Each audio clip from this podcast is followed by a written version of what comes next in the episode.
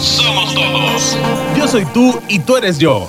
Y juntos vamos por el camino, transformando vidas. Somos uno, somos todos. Queda contigo un gran equipo de especialistas transformando vidas. Iniciamos.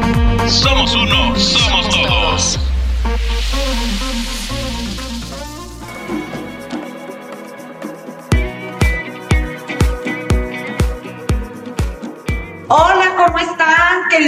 Estamos en una emisión más de Transformando Vidas.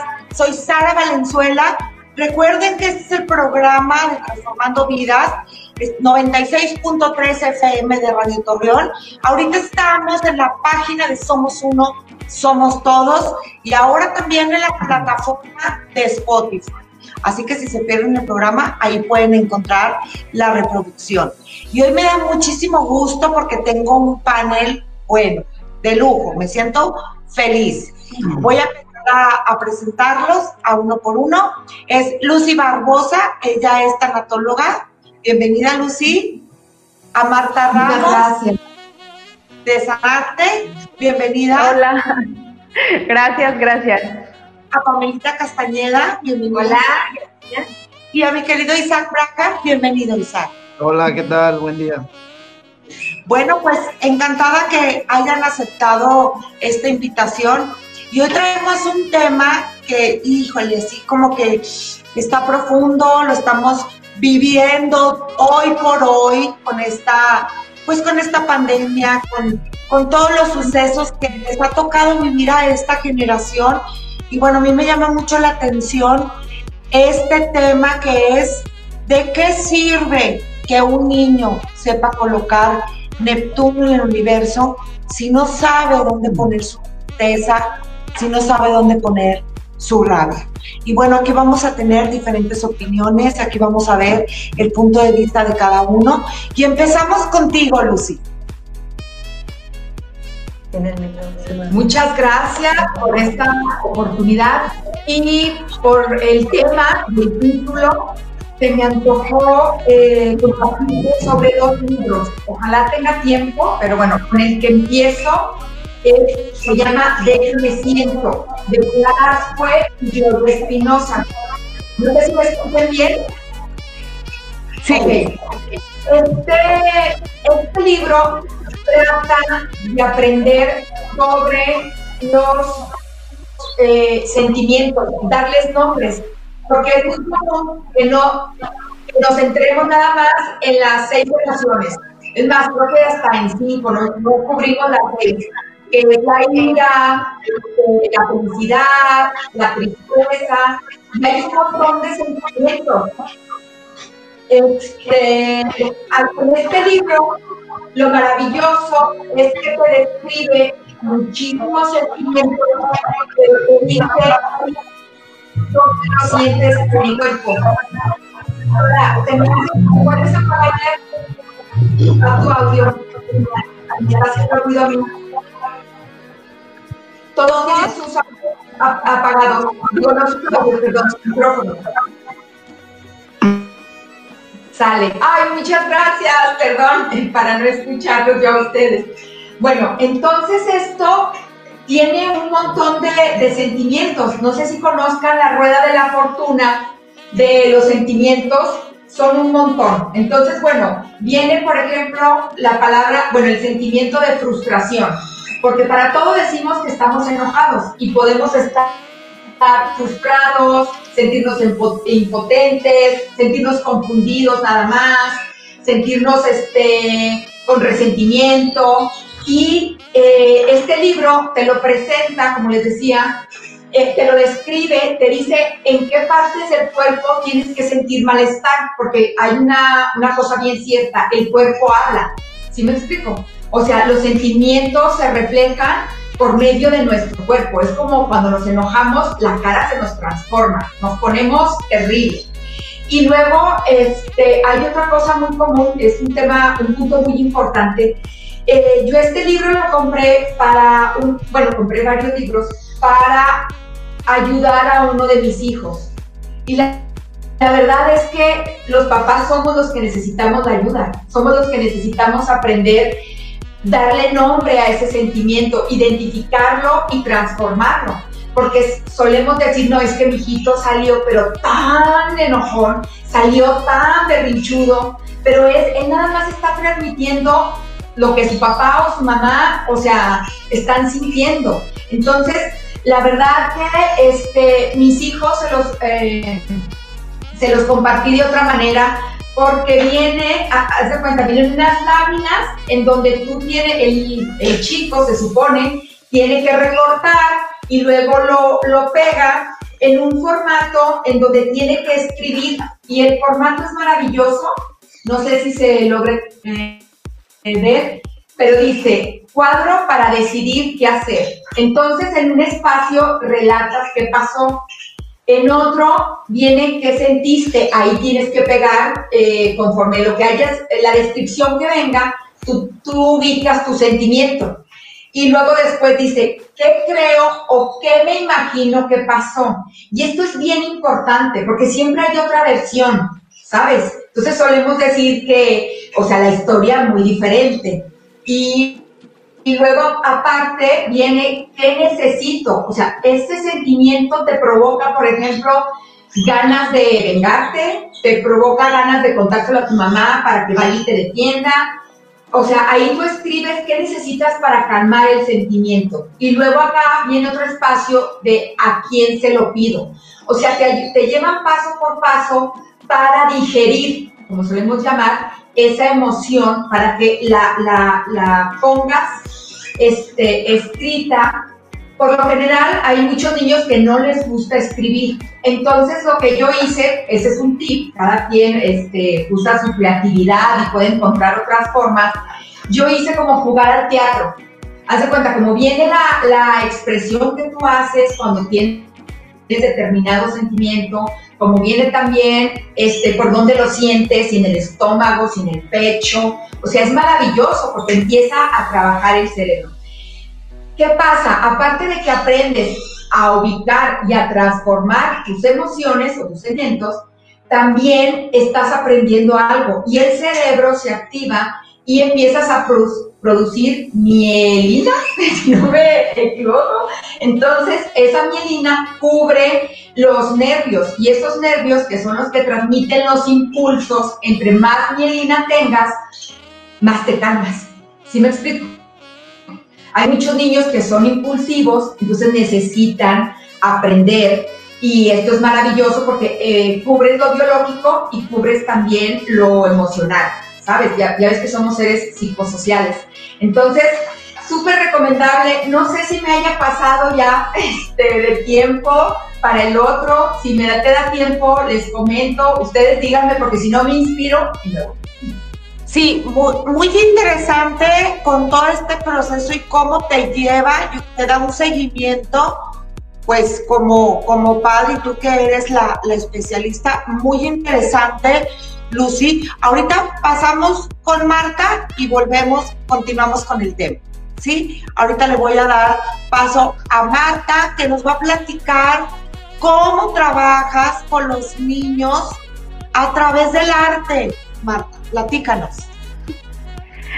Hola, ¿qué tal? Muchas gracias otra vez, Sara, por el espacio. Hola a todos quienes nos están escuchando y viendo. Eh, pues justamente me, pues va justamente ligado a lo que acaba de comentar Lucy. A mí me parece muy interesante porque de pronto llega gente a sanarte con niños diciendo que, que el niño tiene el problema.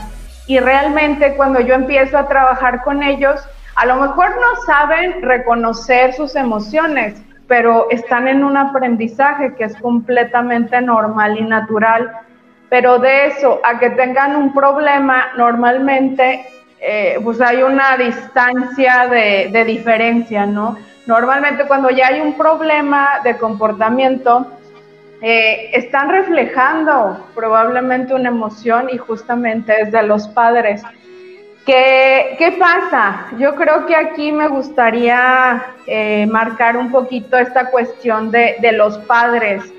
O sea, los hijos son realmente, literalmente un reflejo de los padres. Yo recuerdo un, un, libro de un gran maestro tolteca que decía, es que yo no me enfoco a trabajar con los niños porque llegan a casa y todo lo que les pude haber compartido los padres lo anulan. Entonces, realmente el hecho de trabajar con niños eh, tiene que ser desde toda la influencia de la familia, ¿no? Porque luego dicen, oye, es que el niño tiene problema eh, con su mamá o es muy grosero, pero realmente tenemos poca paciencia como adultos y no nos metemos a ahondar realmente qué está detonando esa actitud en el niño. Que lo maravilloso que yo adoro de trabajar con niños es que son seres sumamente naturales. No van a mentir, ellos van a decir las cosas como son.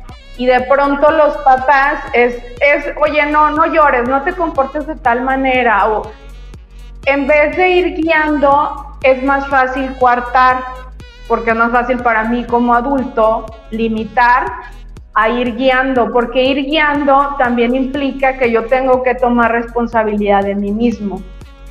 Y bueno, el arte es una herramienta maravillosa realmente para que los niños aprendan a conocerse, a reconocer sus emociones, a, a saber de qué manera se están sintiendo y pues bueno, con la meditación, que es parte del proceso que, que hacemos aquí en Sanarte, es increíble cómo los niños, sobre todo ahora estas nuevas generaciones, o sea, llegan y ya saben meditar. Somos los adultos los que tenemos que reeducarnos para poder guiar a estas nuevas generaciones.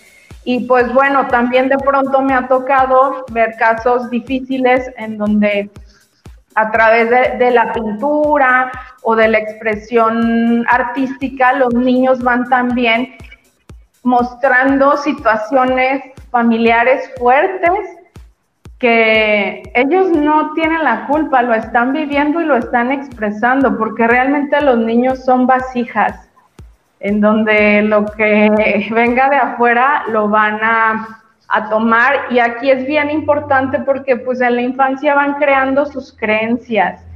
Entonces, si a un niño le empiezas a pasar tus, tus creencias, que la mayoría, todos tenemos creencias obsoletas, eh, eso probablemente lo va a llevar hasta la edad adulta ¿Y qué le estás pasando? ¿Qué tipo de creencias le estás pasando a tus hijos? ¿Limitantes o realmente le estamos dando eh, la pauta para que pueda hacer la vida que él quiere, ¿no? Y bueno, en las escuelas el arte debería de ser una parte fundamental. No hablo solamente de kinder, de primaria, hasta universidad, toda la vida tendríamos que tener la oportunidad de desarrollar nuestro lado artístico que todos tenemos, porque esto nos da la pauta para trabajar nuestra autoestima, para reconocernos. Eh, un niño que no se le va limitando, es una manera en donde el niño puede expresarse sin que se le limite, tiene que ser así, tiene que ser así, o sea, a través del arte es un regalo para los niños porque se les da la posibilidad, el arte libre, de, que ellos descubran, de que ellos creen, sin estar limitados como normalmente en todas las actividades o situaciones que se van que van llevando a cabo en su vida de niños, ¿no? Que, oye, esto se hace así, esto se hace así, y a veces no permitimos que ellos descubran. Y vamos coartando también la curiosidad, que la curiosidad a mí me entristece de pronto ver cómo de pronto hay tantos adultos que ya perdieron la curiosidad por lo que sea, porque la vida eh, vamos permitiendo que nos lleve a, a, un solo camino en donde las cosas tienen que ser así, y si no es así, estás fuera. Cuando cada ser humano es único y puede encontrar su desarrollo de una manera diferente. Definitivamente en estos, eh, hoy por hoy, en estos tiempos, yo creo que debe ser hasta una iniciativa de ley en donde la educación, ahorita estamos en una educación virtual, pero en, en su tiempo llegaremos otra vez a, a, las clases físicamente, pero yo creo que debe ser es algo que nos compete a todos, le compete al gobierno, nos, nos compete a todos como sociedad, donde ya la SEP tenga que tener una hora para que cuando los niños lleguen tengan al menos una meditación, puedan controlar sus emociones y se puedan preparar para recibir la educación, este, las matemáticas, el español, porque los niños llegan con toda esa emoción que no saben cómo encauzarla. A mí me llama mucho la atención este método que tú tienes, Marta, porque ahorita como lo comentabas, ya ahorita hay un poquito más, este, ya, más en auge, donde los niños ya saben que se tienen que controlar un poquito más, que se tienen que enfocar. Ese es el método que tú utilizas cuando llegan contigo. Primero es como el meditar, como el decir, estoy aquí, este es mi presente, ¿qué voy a hacer? Y entonces el niño fluye.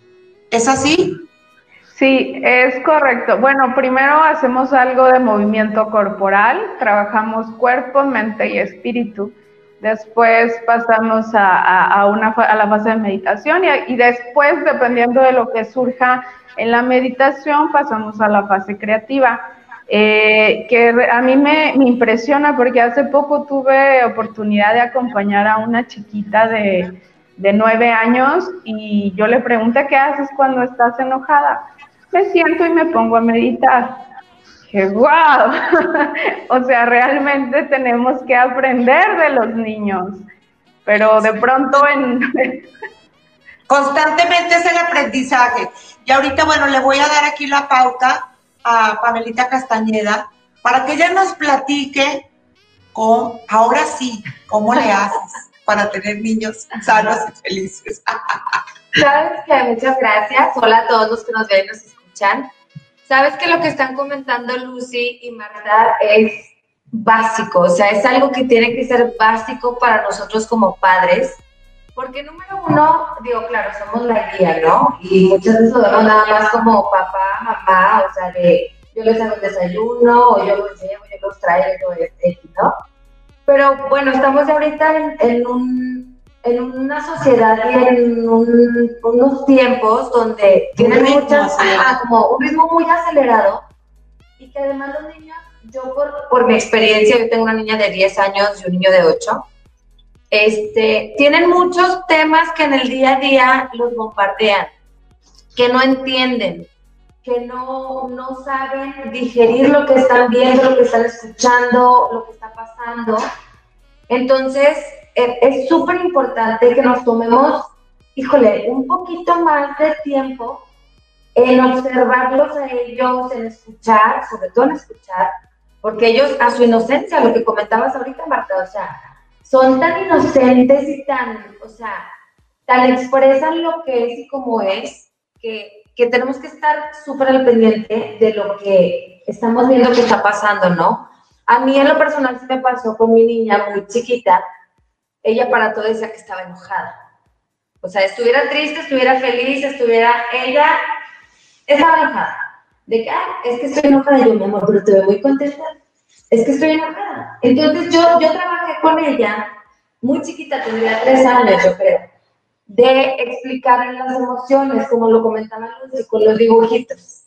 Y a ver, ¿cómo te sientes? Y la, la, la, ¿no? Entonces ya, empezó ella como a ubicar que se van a estar feliz, se van a estar triste, se van a estar enojado. Por ejemplo, viendo una película, yo lloro mucho en las películas, soy muy sentimental, entonces, no sé, yo con la de Coco, por ejemplo, cuando le canta el niño a la abuela y empiezan a cantar, y pues yo hasta la fecha lloro. Ya están mis hijos, ay, mamá, ya vas a llorar, es la parte que vas a llorar. Pero ya hay un punto en el que me dicen, mamá, es que ¿por qué lloras? Y yo, ¿por qué se vale llorar? O sea, no tiene nada de malo. Pero es que, ¿por qué lloras? Yo, porque me da mucho sentimiento que la abuela se acordó de su papá, que no sé qué, que la, la, la. Entonces lo empezaron a ver normal. No estoy hablando nada más de esta película, digo, a lo largo ya de los años. Entonces ya ellos llegó un punto en el que, mamá, es que estoy muy molesta. ¿Por qué? ¿Qué pasó? Es que mi hermano esto, o viceversa. Mamá, es que estoy muy molesta con mi hermana. ¿Por qué? Porque me hizo esto es súper importante nosotros como padres, independientemente si el núcleo familiar es mamá y papá juntos o, o separados, un tiempo con la mamá, un tiempo con el papá, no tiene nada que ver, no tiene absolutamente nada que ver con estar al pendiente de ese desarrollo de nuestros hijos, porque tanto la figura de papá es importante como la de mamá es importante. Cada quien tiene su función en diferentes aspectos. Y su fuerza. Y la fuerza y el carácter de cada niño. Además, si hablamos de cada niño, cada quien tiene una personalidad diferente. Hay el que es más serio porque le llama la atención a otras cosas. Hay el que le encanta estar trepado en los árboles. Hay, como dices tú, Marta, la curiosidad. A mí me fascina la curiosidad a nivel general. Entonces también como papás tenemos que soltar poquito a los hijos si quieren experimentar texturas o hasta en el parque, ahí estamos. Y no toques, y no sé qué, no, no, no, déjenlos, déjenlos que toquen, que exploren, no va a pasar nada. Y si pasa algo, gracias a Dios hay un sector salud que se puede encargar de ese tema. Pero es súper importante que ellos se sientan tanto libres de ellos poder experimentar como apoyados, apoyados por mamá y por papá, porque finalmente somos eh, sus guías.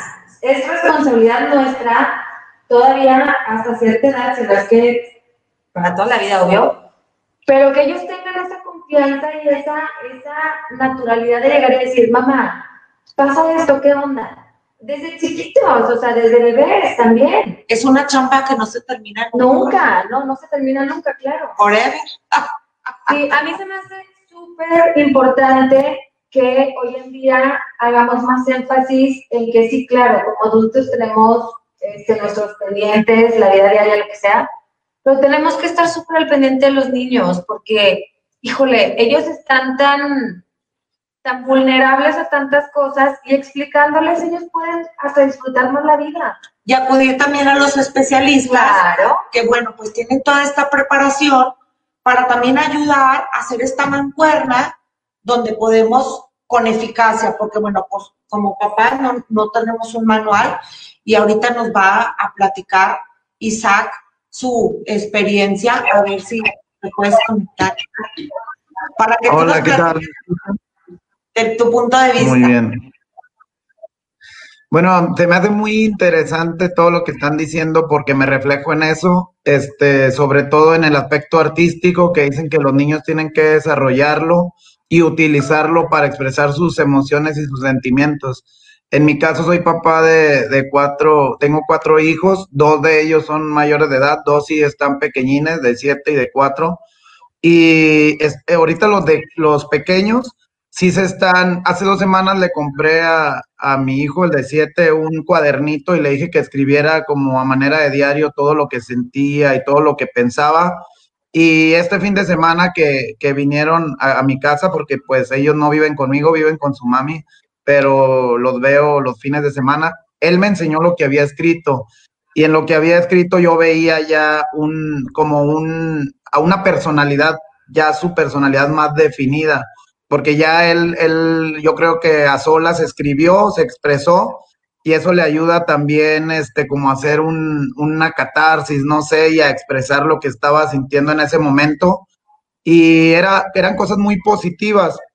Mi hijo también tuvo que experimentar este, la separación de su mamá, la mía, y yo me, yo me identifico mucho con él porque desgraciadamente yo también este, tuve una familia, mis papás se separaron y todo, entonces, una conexión muy, muy fuerte la que tengo con ellos.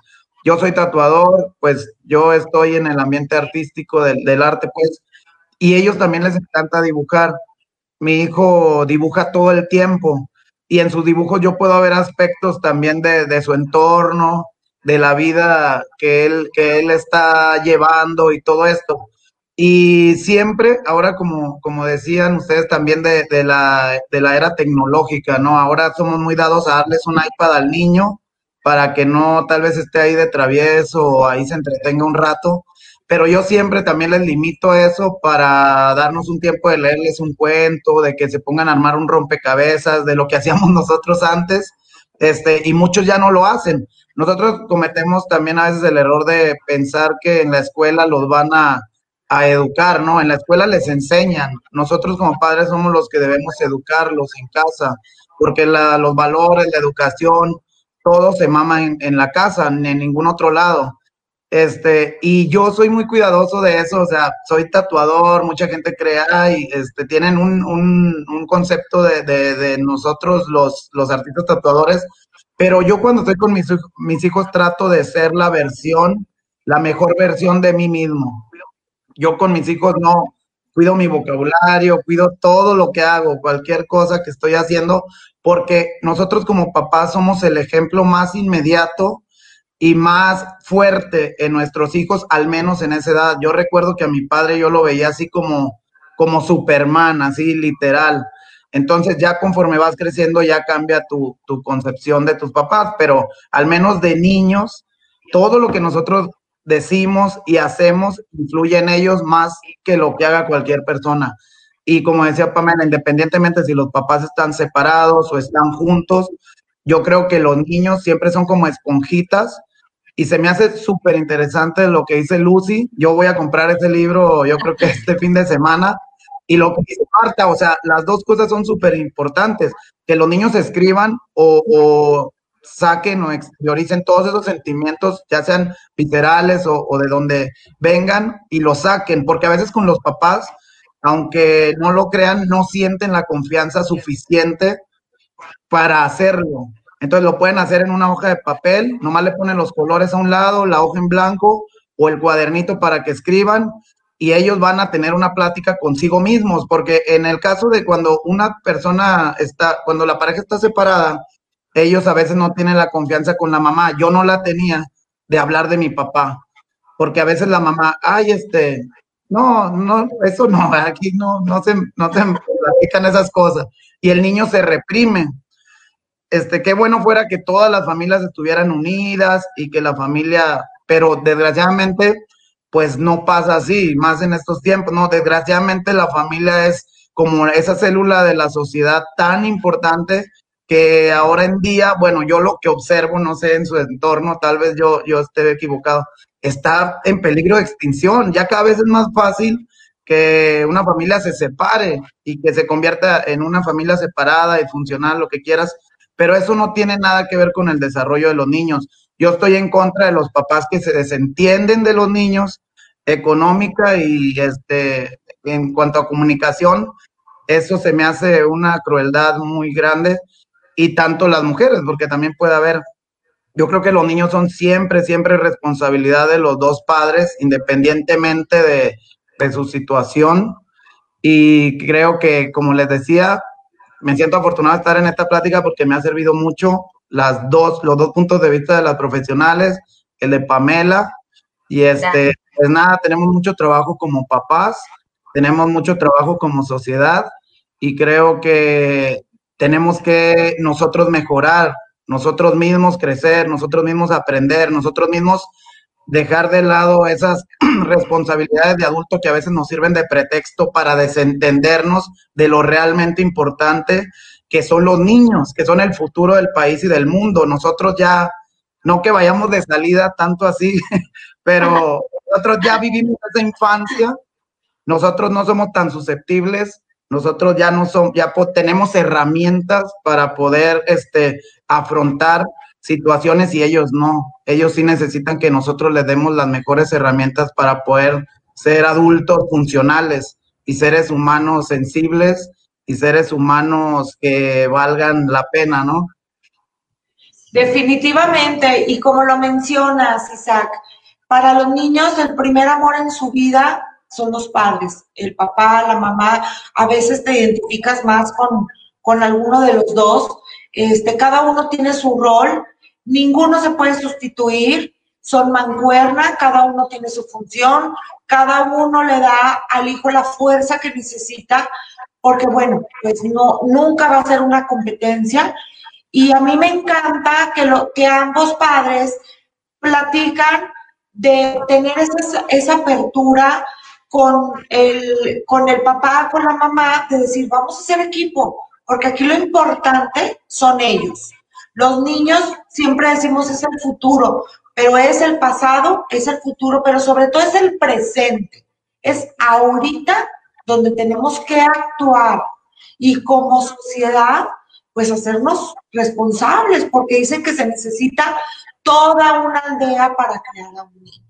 Entonces, bueno, con las herramientas, ahorita como nos voy a regresar un poquito con Lucy, porque nos va a platicar, nos platicaste ahorita de un libro, pero me gusta si tienes otra herramienta, Lucy, porque aquí lo que queremos es aportar.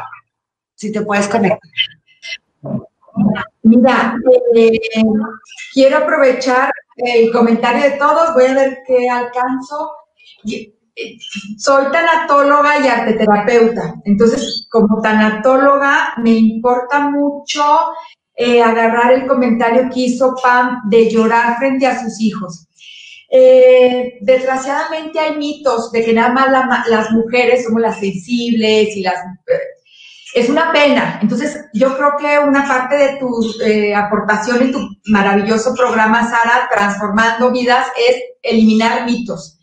Me toca mucho ver a, pacientes que van por una pérdida, hombres que no lloran, o sea, no, no lloran a su esposa, no lloran a su hijo porque están mis nietos, están mis hijos, ¿cómo me van a ver llorar?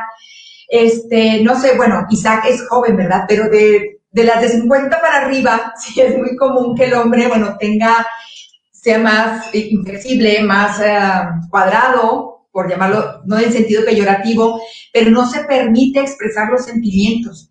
Entonces, no normalizan eh, esas emociones como nosotros las mujeres, y existe ese mito que nada más nosotros, por exageradas, por sensibles, cuando es, o sea, es una realidad.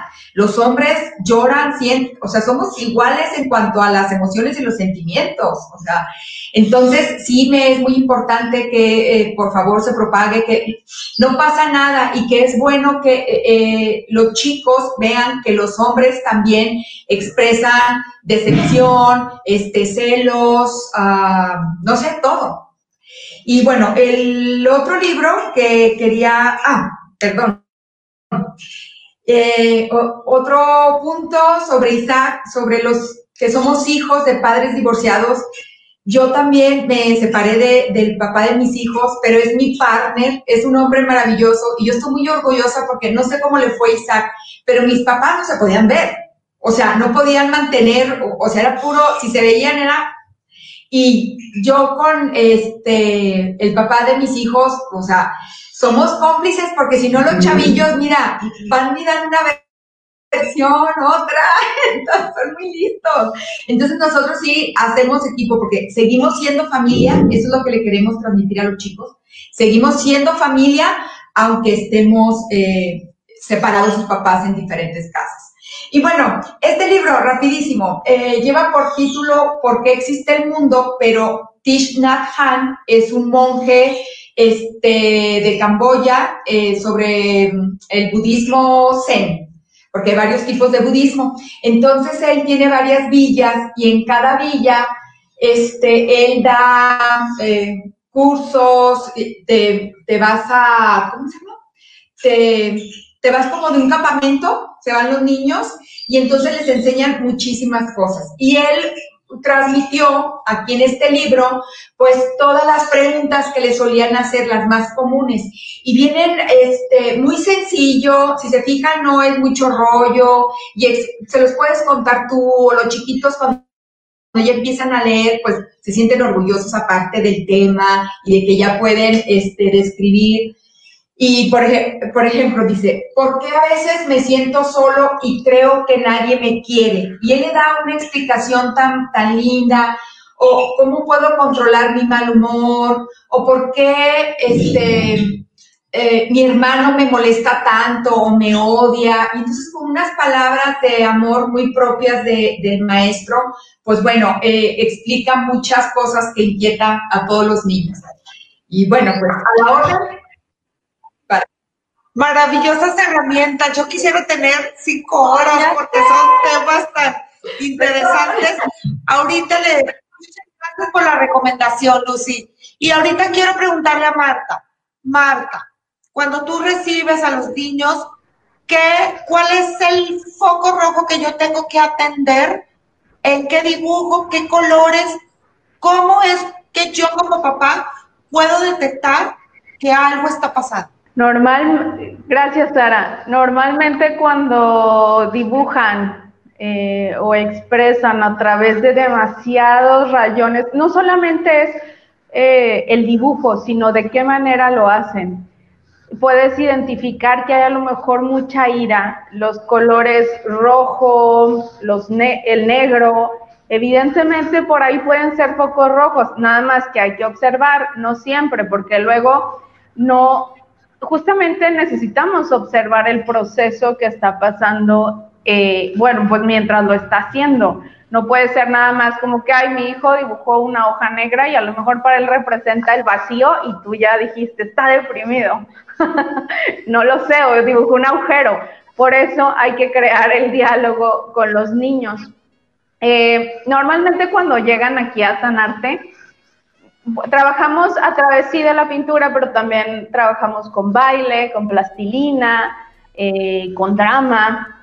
Depende realmente del niño pero a la mayoría de los niños realmente lo que les llama la atención es el dibujo y a través del dibujo sí podemos obtener eh, muchísima información de lo que está pasando con él, siempre y cuando haya un diálogo. Que aquí me gustaría eh, recalcar que de pronto se puso muy en auge la terapia de arte y arteterapia y todo esto, y creemos eh, que arteterapia es sentarte a dibujar, y esto es equivocado. Eso es una terapia ocupacional, o sea, si tú llevas a tus hijos a una clase de arte en donde les van a enseñar a pintar, claro que les va a ser de muchísimo beneficio, les va a ayudar a relajarse, etcétera, etcétera. Pero la arte terapia realmente es la relación entre el terapeuta, la obra y el paciente. Eh, que bueno, en este caso, el papá puede, evidentemente, pues es su hijo, puede a lo mejor eh, llevar a cabo esta función de, diálogo con la obra de su hijo para empezar a investigar realmente qué está sucediendo con él. Y me gustaría también retomar un poco de lo que comentó Isaac sobre que también Lucy de las familias separadas. Yo creo que es bien importante que si tú tienes una pareja que ya no funcionó, que el niño tenga muy, muy en claro que su relación entre papá y mamá no funcionan juntos. Sin embargo, ambos le aman y que eso es precioso. O sea, no que el papá le eche a la mamá y la mamá le... porque eso realmente lo único que hace es dañar a los niños.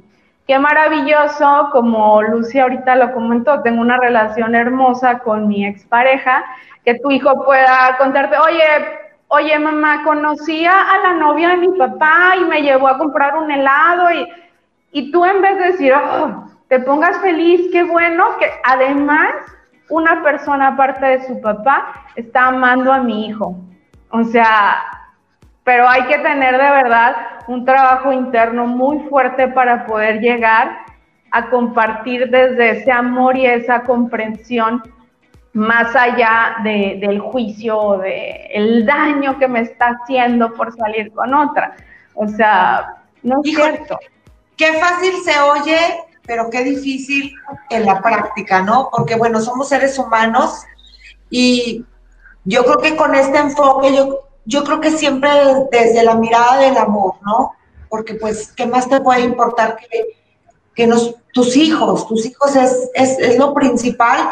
Y yo creo que trabajar mucho los padres, como dices tú, con este amor y también tomar en cuenta las herramientas cuando no me da ese amor suficiente, porque estoy también yo colapsada, que a lo mejor tuve una separación difícil, este, ¿dónde voy a acudir? Ahorita, gracias a Dios, las redes sociales están inundado de, te puedo ayudar de esta manera, de otra, y yo creo que es hasta una moda, en la moda de estar bien, de voy a buscar, ya ahorita el que no quiere buscar ayuda porque lo puedes ver hasta en internet, porque no hay esa voluntad.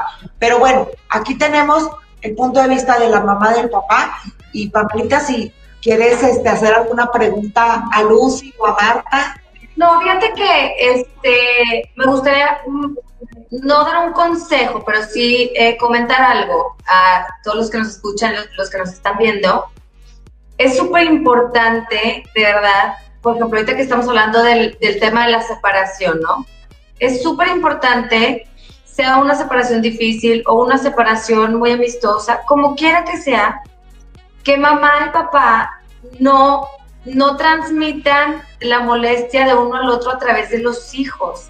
¿Por qué? Porque a lo mejor en ese momento que traen la mente toda hecha bolas por lo que esté pasando, pero es lo que le van a sembrar a sus hijos que ellos el día de mañana van a buscar para ellos. O sea, si, si es puro pleito y pleito y pleito, pues a lo mejor hasta se van a sentir inseguros el día de mañana una pareja. Pero si cada quien se enfoca en lo que le va a aportar a sus hijos, eso es lo único que importa, porque yo le puedo decir a mi hijo, tu padre es maravilloso. Y conforme crezca, como lo comentó Isaac, yo creía que mi papá era Superman. Y bueno, fue creciendo la, fui creciendo y me di cuenta que a lo mejor no era tan Superman. Entonces, que cada niño construya lo que quiera de, de, su padre y de su madre, porque es una imagen diferente es un poder diferente lo que, le, lo que aporta mamá a lo que aporta papá. Entonces siempre enfocarse en, la felicidad de sus hijos y lo que quieran que ellos busquen el día de mañana, porque si ellos crecen felices, eh, sanos, con esa confianza de, de mamá, me está pasando esto desde chiquitos, ¿eh? porque se puede construir desde chiquitos, ellos van a buscar el día de mañana lo que les hace felices, no lo que ellos piensan que es lo que debe de ser por lo que vivieron o les dijeron o el miedo que les inculcaron, no, no, no, no. Es bien difícil, como dices tú, Sarita, es muy difícil a nada más decirlo. Eh, Lo oye fácil, ¿no? Pero... Lo oye fácil, ándale. Pero sí se puede, de verdad, sí se puede. Es cuestión hasta lo que comentaba Isaac así muy rápido. Yo también soy partidaria de que no tablets, no esto, no lo otro. Les, les invito a quien no lo ha hecho, una noche, cuéntenle un cuento a sus hijos una noche, no tiene que ser un cuento de media hora, puede ser de tres minutos. Híjole, no, no, no saben lo rico que es compartirlo. Y, y conforme van pasando los días, a lo mejor ahora ustedes díganle, ahora te toca a ti contarme uno, es que no me sirvió uno, invéntalo, yo te ayudo. Y también es parte de que ellos vayan sacando hasta lo que pasó en el día. A lo mejor un día va a un cuento de, había un niño que se llamaba, y va a ser una historia que le pasó en el día y te vas a dar cuenta y lo vas a ubicar. Y si no, pues también es un momento muy padre. Es algo muy padre con los niños. No necesitamos muchas herramientas. Es lo único que yo quería comentar y este, pues invitarlos a, formar un poquito más parte de eso. Isaac, ¿qué nos platicas? Platica bueno, pues, tu, receta, yo, ¿qué haces? bueno, yo, yo, yo quería decirles también de, de que sí hay que limitar un poco la tecnología en los niños, como las iPads, pero y cuidar muy bien las aplicaciones o los juegos que uno baja, porque hay juegos realmente que están etiquetados para niños de 10 para arriba y se los damos a los de 7 y luego ya vienen las consecuencias como las que ya hemos visto aquí en Torreón, por ejemplo. hay que cuidar mucho esas etiquetas de los videojuegos y este, yo también, o sea, se me hace súper importante llegarle por el lado de la literatura. Yo fui ahorita a mi, a mi librero por este libro que les leo mucho a mis hijos una y otra vez. Son cuentos, es Leonora Carrington, una, una famosa pintora que también escribió un par de cuentos y se publicaron en un libro, que se publicaron en un libro. A mis hijos les encanta porque sale de la rutina, o sea, ya no les lees este, los tres cochinitos, caperucita, yo creo que se aburren de esos, que nosotros también en su momento nos aburrimos, pero esta es una muy buena opción para contarle a los niños y también otro que se llama Supernaturalia, este es de Norma Muñoz Ledo, que es como cuentos este, más mexicanos, ondas como el chupacabras. Mi hijo siempre quiere que le cuente sobre el chupacabras porque tú sabes que siempre los niños de, de niños como tienen un personaje ahí de, de, miedo que le tienen miedo pero a la vez les gusta mucho, ¿no? Entonces es algo así como... Ah, se apagó tu micro, Isaac. Ay. Ay, ay, ay, me escucha, pero sí me escuchaban, ¿me escucharon no, todos? No, no, no, ah. ah, bueno, este se llama el animal, Animalario Universal del profesor Revilot. y este sirve para que los niños hagan como una mezcla de dibujos y creen un animalito que tiene su nombre, sus características. Y te lo juro que se la pasan horas aquí los niños encantados porque crean sus propios este, seres y animales, ¿no?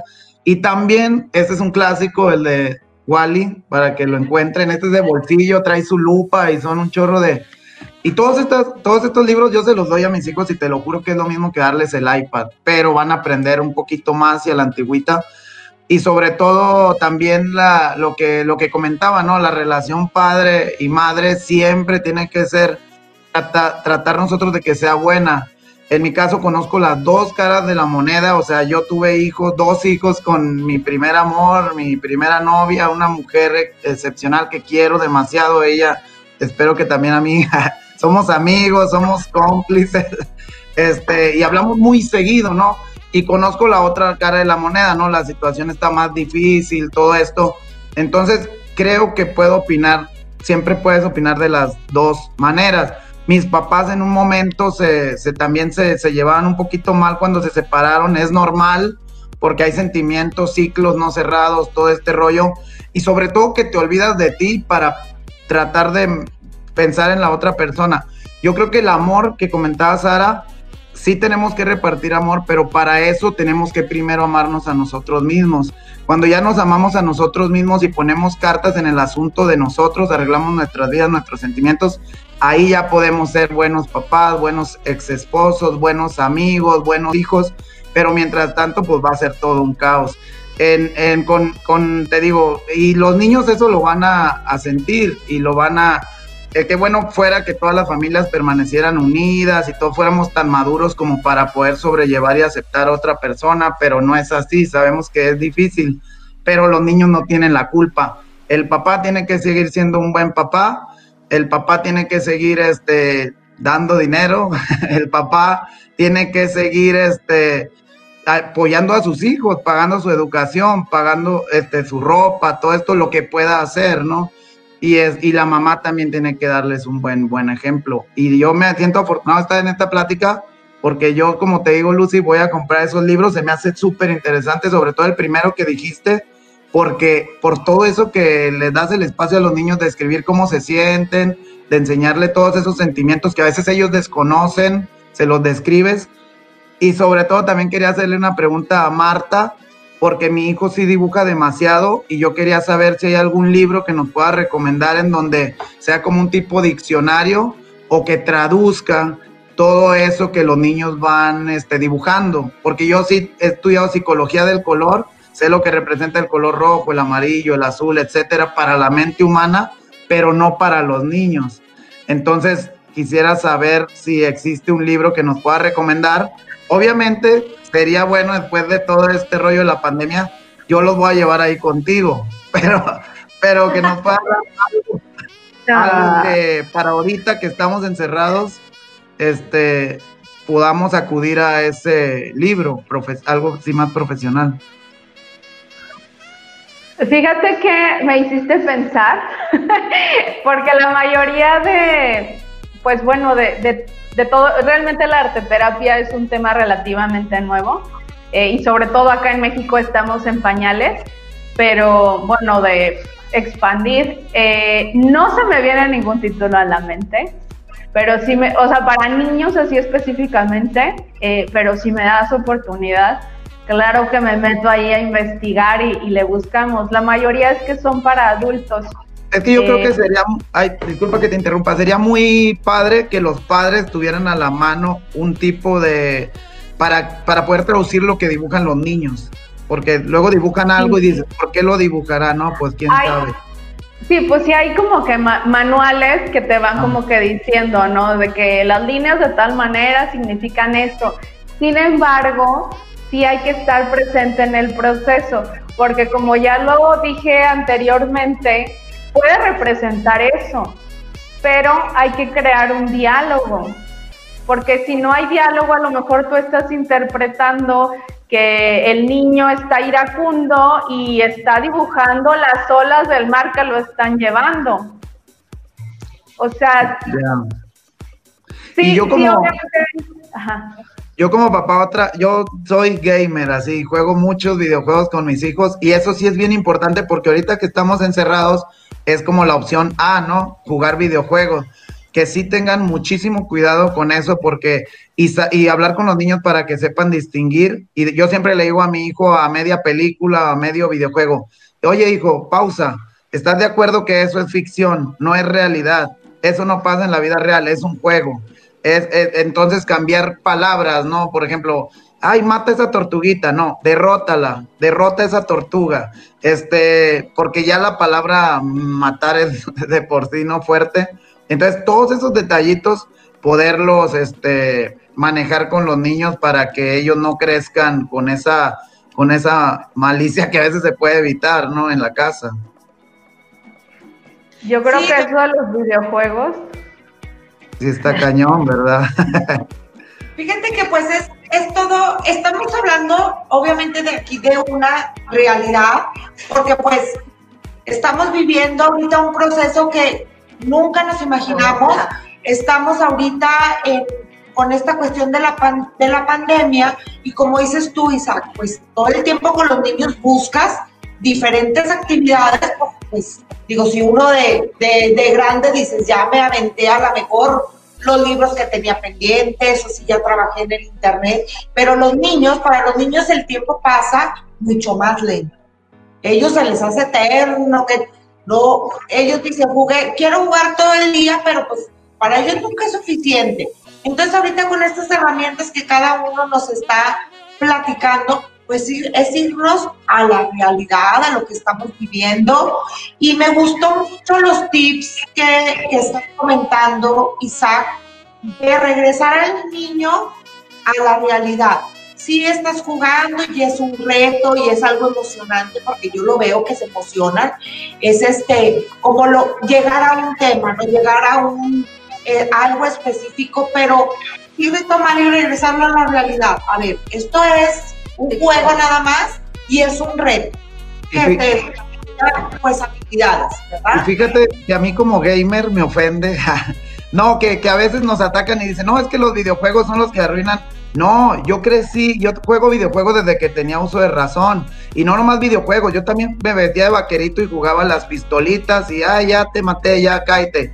El enfoque que le demos a los niños, o sea, no importa lo que juegues, yo jugué videojuegos toda la vida y va a seguir. Esa industria ha crecido como no tienes idea, al igual que la música y el cine. La industria de los videojuegos es una industria millonaria que creció y ahora con la pandemia más. Yo veo ahora a mis amigos que en su vida habían jugado videojuegos. Ay, voy a jugar Warzone en mi celular. Y yo, ay, ¿tú de cuándo acá? Pero bueno, ahorita se puso de moda y hay que cuidar ese aspecto de los videojuegos, de las aplicaciones que bajen los niños, porque incluso el YouTube lo que ven, porque a veces el otro día mi hijo estaba viendo esa monita tan fea, pero tan famosa de Peppa Pig, este, y, la, y, la, y de pronto, ¡pum!, ya estaba viendo en el mismo YouTube una Peppa Pig más agresiva y salía sangre. Y yo dije, oye, ¿quién sube eso? Entonces sí hay un algoritmo que cuida mucho a los niños cuando están navegando pero los, la gente maliciosa, pues, tú esos videos y le pone hashtag este, Peppa Pig, y es lo, es, pero va sobre otra cosa. Entonces, cuidado. De, denunciar que no, que esa. De denunciar inmediatamente y ya lo, lo quitan, pero en lo que lo quitan, pues ya lo vieron un montón de niños. Y también permitirles que se aburran, ¿no? Yo creo que eso es bien importante en cualquier proceso que de pronto queremos ser como los animadores 24/7 de los niños y necesitan tener aprender la tolerancia y la paciencia también. Mira, yo rápidamente, eh, perdón que te interrumpa, a mí sí me pasa que mis hijos de repente, mamá, estoy aburrido, encuentra algo que hacer. O sea, tampoco le voy a funcionar. Yo soy muy fan de ir al parque, de, o sea, muy, y ellos igual pero si hay un punto que venimos al parque de tres horas y vamos a la casa y estoy aburrido, encuentra algo que hacer. O sea, se vale, se vale. Bueno, definitivamente este es un tema que nos llevaría, yo creo que toda una, una tarde y, y este, muy interesante, con muchas dudas. Este, yo los quiero comprometer a que retomemos en noviembre este tema. Octubre, les platico a los radioescuchas, los vamos a dedicar al tema de la prevención del, del cáncer. Eh, el cáncer de mama, en bueno, no en específico, pero es ahorita el que nos, nos ha abierto como que esa línea donde también los hombres se involucran. Isaac, tenemos que ir pendiente porque haces una labor muy importante. Entonces, en octubre, ya el próximo programa, también te quiero invitar porque me encanta esa labor que haces. Ay, sí, te felicito, Isaac. Ah, muchas gracias, muchas gracias. Mi respeto. Ya me pasé un poquito del tiempo, pero bueno, como no estoy ahorita aquí correteada por la cortinilla como es en cabina, les agradezco a cada uno la labor que ustedes hacen como profesionistas. Isaac, te agradezco la labor que haces también a través de las redes sociales. Pamelita, te agradezco que tienes niños felices y que es, te disfrutan y que tú dices, estás haciendo algo bien. A ver, vamos bien en ti. Ay, gracias. Les agradezco a cada uno. Muchas gracias. Yo soy Sara Valenzuela y nos vemos el próximo miércoles. Muchísimas gracias por sintonizarnos y nos vemos. Gracias. Ay. Gracias. Bendiciones. Somos uno, somos todos. Acabas de escuchar nuestra aportación para ti y para el mundo, en voz de los especialistas, transformando vidas. Encuentra nuestras transmisiones grabadas en nuestro Facebook y canal de YouTube. Somos uno, somos todos. Gracias por tu atención. Transformando vidas.